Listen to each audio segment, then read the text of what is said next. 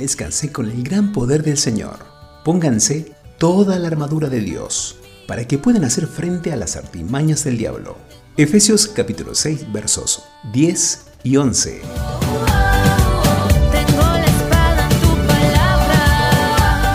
Estamos en guerra y es el carácter piadoso el que gana la batalla. El canto del gallo tiene el agrado de presentar a Santi Procopio. Episodio 3. Decido estar firme.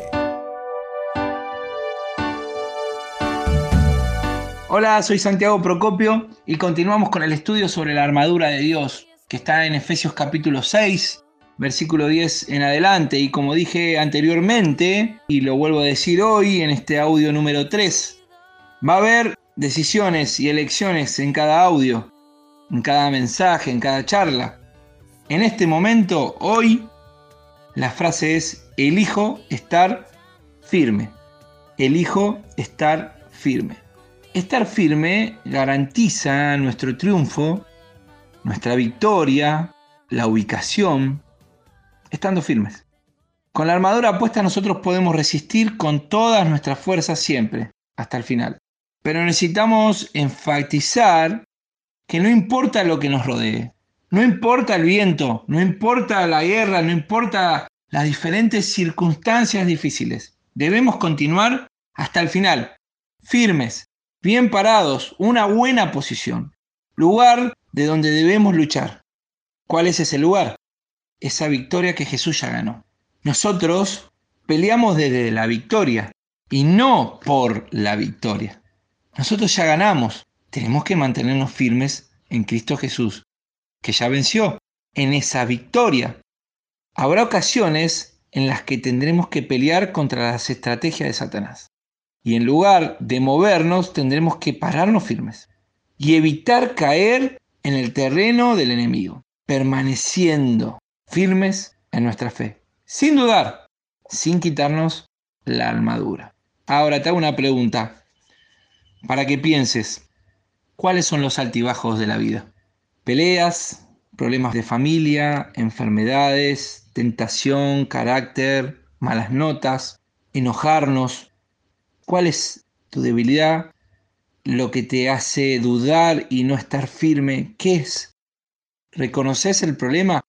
Siempre tenemos que estar firmes porque estamos en una guerra constante. Y Satanás, el enemigo, sabe en qué somos y en dónde estamos débiles. Por eso tenemos que permanecer firmes. Dios quiere que resistamos al diablo hasta el fin, con firmeza. Y tenemos un buen ejemplo en Esteban. Esto está en Hechos 6, 8 al 15 y 7 del 51 al 60. Él era un hombre de Dios. Él era recto, hacía milagros. La gente del mundo no quiso dejarle predicar. Las personas no lo dejaron hablar de esta buena noticia de Jesucristo. Pero él siempre les ganó en sabiduría. La gente le tendió una trampa. Así como el diablo quiere atraparnos en el pecado. Pero Dios quiere que resistamos. No importa lo que otros hagan. No importa lo que otros digan. Pueden burlarse de nosotros. Pueden mentir pueden hacernos sentirnos mal, pero Dios nos va a dar la gracia para resistir y seguir firmes. Por lo tanto, pónganse toda la armadura de Dios, para que cuando llegue el día malo puedan resistir hasta el fin con firmeza. Efesios 6, 13. Que tengas un lindo día.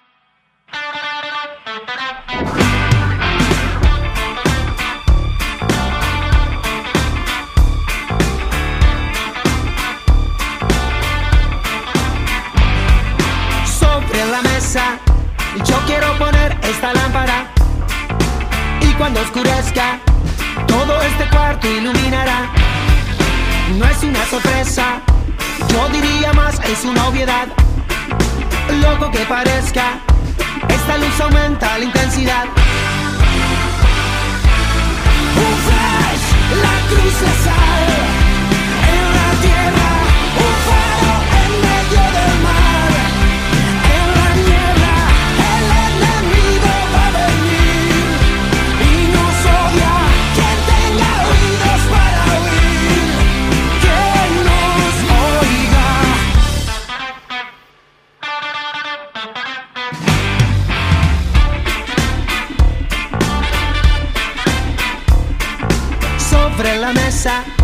Yo quiero poner esta lámpara y cuando oscurezca, todo este cuarto iluminará. Alguno la pesca, algún otro la dejará pasar. Aunque no merezca, siempre se nos da la oportunidad.